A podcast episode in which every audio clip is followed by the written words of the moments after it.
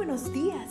Gracias por estar con nosotros en este bendecido día. Ven y juntos aprendamos y realicemos el estudio de nuestro matinal titulado Nuestro maravilloso Dios.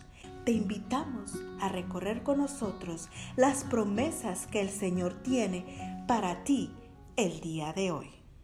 Hola y muy buenos días. Esta es la matutina para el 26 de marzo. Se titula ¿Optimismo o esperanza? El versículo de memoria se encuentra en Lucas 1, 37 y dice, Nada hay imposible para Dios. ¿Cuál es la diferencia entre el optimismo y la esperanza?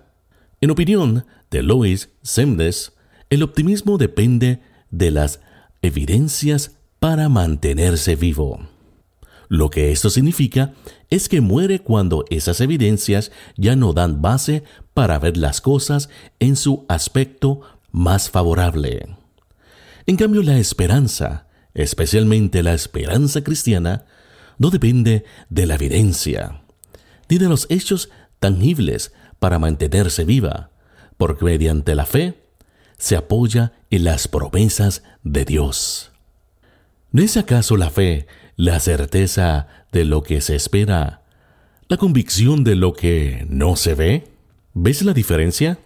¿Qué habría sido de Abraham si cuando Dios le prometió que sería el padre de la multitud, hubiera dependido de su optimismo? En tal caso, hoy no será llamado el padre de la fe, porque el optimismo se alimenta de las evidencias. Y para ese entonces las evidencias señalaban en su contra. Sara, su esposa, ya había pasado la edad fértil, y él mismo tenía unos 100 años. Abraham necesitaba, por lo tanto, un punto de apoyo más sólido. Y ese punto de apoyo lo encontraba en las promesas de Dios. ¿Qué le había prometido Dios? Haré de ti una nación grande. De cierto, volveré a ti el próximo año, y para entonces Sara tu mujer tendrá un hijo. ¿Y cuál fue la respuesta del patriarca?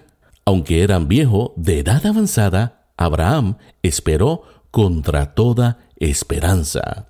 Cuando Dios hizo la promesa, Abraham no vaciló como un incrédulo, sino que se reafirmó en su fe y dio gloria a Dios plenamente convencido de que Dios tenía poder para cumplir lo que había prometido.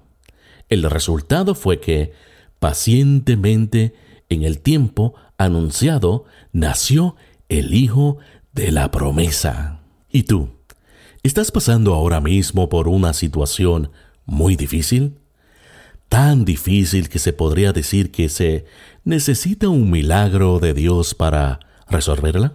Si es este tu caso, entonces, más que alimentar tu optimismo, te animo a esperar en Dios, a poner tu esperanza en las promesas de su palabra y esperar en su voluntad. Él hará ese milagro. ¿No fue un milagro lo que Dios hizo por Abraham y Sara? ¿Por qué no podría hacer un milagro también para ti? Amantísimo Padre que estás en los cielos, gracias por esta hermosa mañana.